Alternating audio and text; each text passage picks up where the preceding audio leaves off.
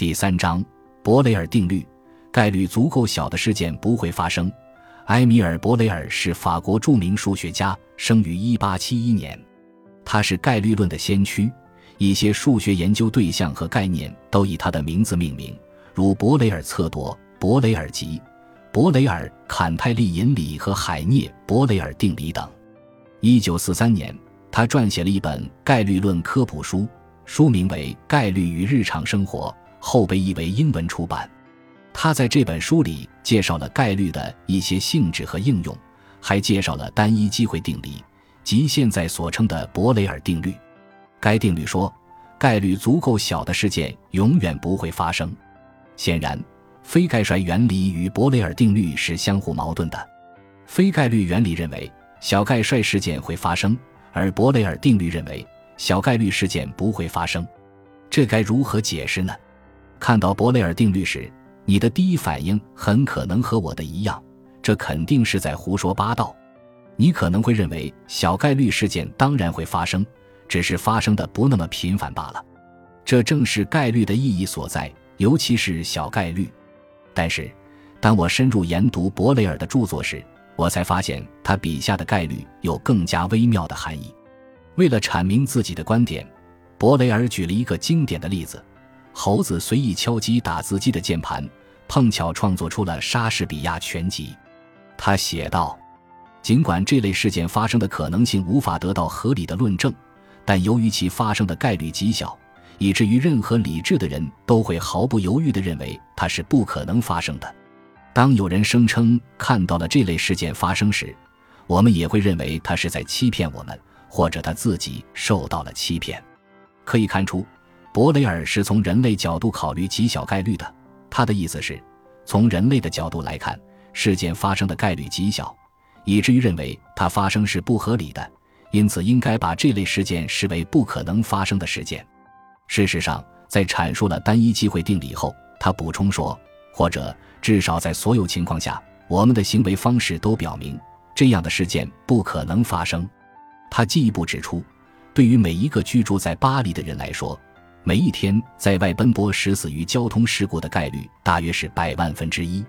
如果一个人为了避免如此低的风险而放弃了所有的外出活动，大门不出二门不迈，或者让家人这么做的话，他会被视为疯子。其他思想家也表达过类似的观点，例如17世纪60年代，让·达朗贝尔曾提出过这一问题。经过长期观察后。我们能否发现事件发生和不发生的概率相等？在伯雷尔提出单一机会定理一个世纪之前，即1843年，安东尼·奥古斯丁·古诺在其所著的《机会与概率的理论解释》一书中讨论了理想圆锥体以其顶点做倒立平衡的实际概率和理论概率，与理论上的确定性相对应的实际的确定性，就此与古诺联系在了一起。概率很小的事件不会发生是一种实际的确定性，这一观点有时被称为古诺法则。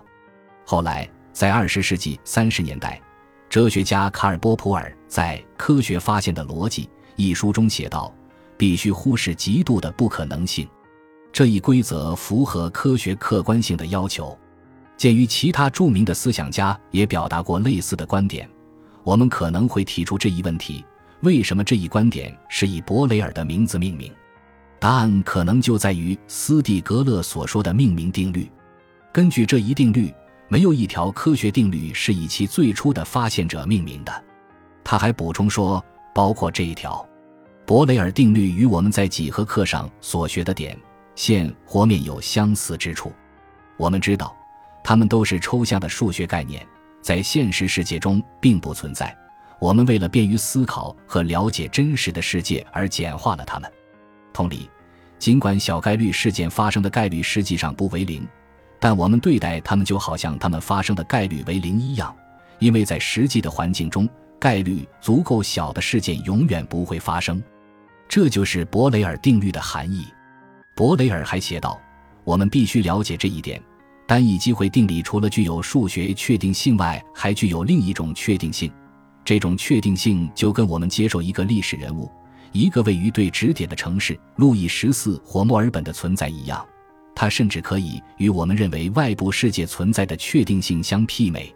博雷尔接着给出了一些确认事件永不发生的足够小的概率尺度，下面列出的就是他给出的尺度标准。为便于理解，我针对每种标准举了相应的例子。从人类的角度来看，可忽略不计的概率值约小于百万分之一。打扑克牌时出现同花顺的概率约为幺六五零零零零，几乎是百万分之一的两倍。一年有三千多万秒。因此，按博雷尔的这个尺度来计算，我和你在同一秒钟内选择做同一件事情的概率可被忽略不计。从地球的角度来看，可忽略不计的概率只小于幺幺零的十五次方。地球的表面积约为五点五乘以十的十五次方平方英尺，因此，你和我随机选中同一平方英尺地块的概率几乎可以忽略不计。玩桥牌时。一名玩家获得同一花色所有桥牌的概率约为一，远高于从地球的角度来看可以忽略不计的概率值。从宇宙的角度来看，可忽略不计的概率值小于幺幺零的五十次方。地球大约由十的五十次方个原子组成，因此你和我从整个地球中各自选中同一个原子的可能性微乎其微。更何况。整个宇宙中只有十的二十三次方颗恒星，从超宇宙的角度来看，可忽略不计的概率只小于幺幺零的十亿次方。由于宇宙中亚原子重子粒子的数量估计为十的八十次方个，我很难举出概率如此小的恰当例子。参考博雷尔提出的概率尺度，我们就知道了什么时候应该把某些事件视为不可能发生的事件。但非概率原理告诉我们，不大可能发生的事件，甚至是博雷尔所描述的那种几乎不可能发生的事件，仍在持续发生着。也就是说，这样的事件不仅有可能发生，而且还会一而再、再而三的发生。当然，这两个法则不可能都是对的。要么这些事件不大可能发生，以至于我们永远看不到它们发生；要么它们很有可能发生。以至于我们一次又一次地看到它们发生。我们可以通过层层分析不可能性的含义来解决这一明显的矛盾。我们可以把非概率原理视为一颗洋葱，把它不同的组成部分视作洋葱的各层表皮，每剥开一层，其含义就更明细一分。非概率原理的不同组成部分包括必然法则、巨数法则、构进法则、选择法则和概率杠杆法则。都阐明了博雷尔定律和非概率原理如何同时发挥效力。非概率原理的某些组成部分影响深远，另一些则不然。例如，在确认疾病集中爆发是污染物引起的，还是只是偶然因素导致的时，巨数法则发挥了至关重要的作用。接下来要说的这个例子与朝鲜前领导人金正日有关。从表面上看，它不大可能发生，但它却实实在在地发生了。你会觉得很不可思议。二零一一年十二月十九日，美国新闻与世界报道称，一九九四年金正日第一次打高尔夫球时就征服了约六千四百米的平壤高尔夫球场。他打出了令人难以置信的成绩，低于标准杆三十八杆。在朝鲜这座唯一的高尔夫球场上，他最差的成绩是小鸟球。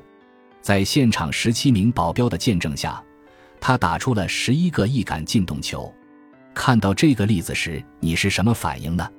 正如我所说，非概率原理的某些部分简单易懂，但另一些部分却深刻玄奥，需要我们费一番功夫进行探究。